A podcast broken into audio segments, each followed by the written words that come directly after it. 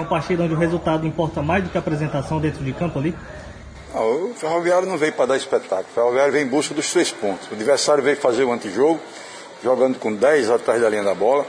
A arbitragem péssima, né? fazendo o antijogo toda hora e importante que o Ferroviário não deram um chute no gol. O Ferroviário dominou a partida 90 minutos. Importante, podia ser 7, 8, 9. Tanto fazia, valeu foi os três pontos. É importante a classificação de forma antecipada, pensar tranquilo na outra fase já?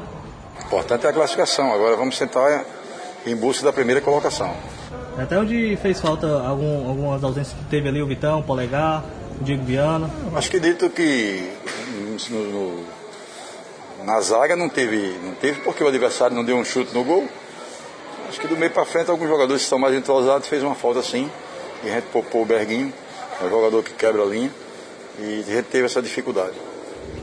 Agora para a sequência, você acha que pode ter outras, outras equipes que joguem dessa mesma forma, com os 10 atrás querendo contra-ataque, o Ferroviário tem que saber explorar melhor essa O Ferroviário ganhou o jogo, amigo. O Ferroviário ganhou o jogo, fez o papel dele, fez os três pontos, independente que o adversário venha é, fechado, o, o, importante é os três pontos. Não adianta você fazer uma grande partida e não conseguir o resultado. O Ferroviário fez.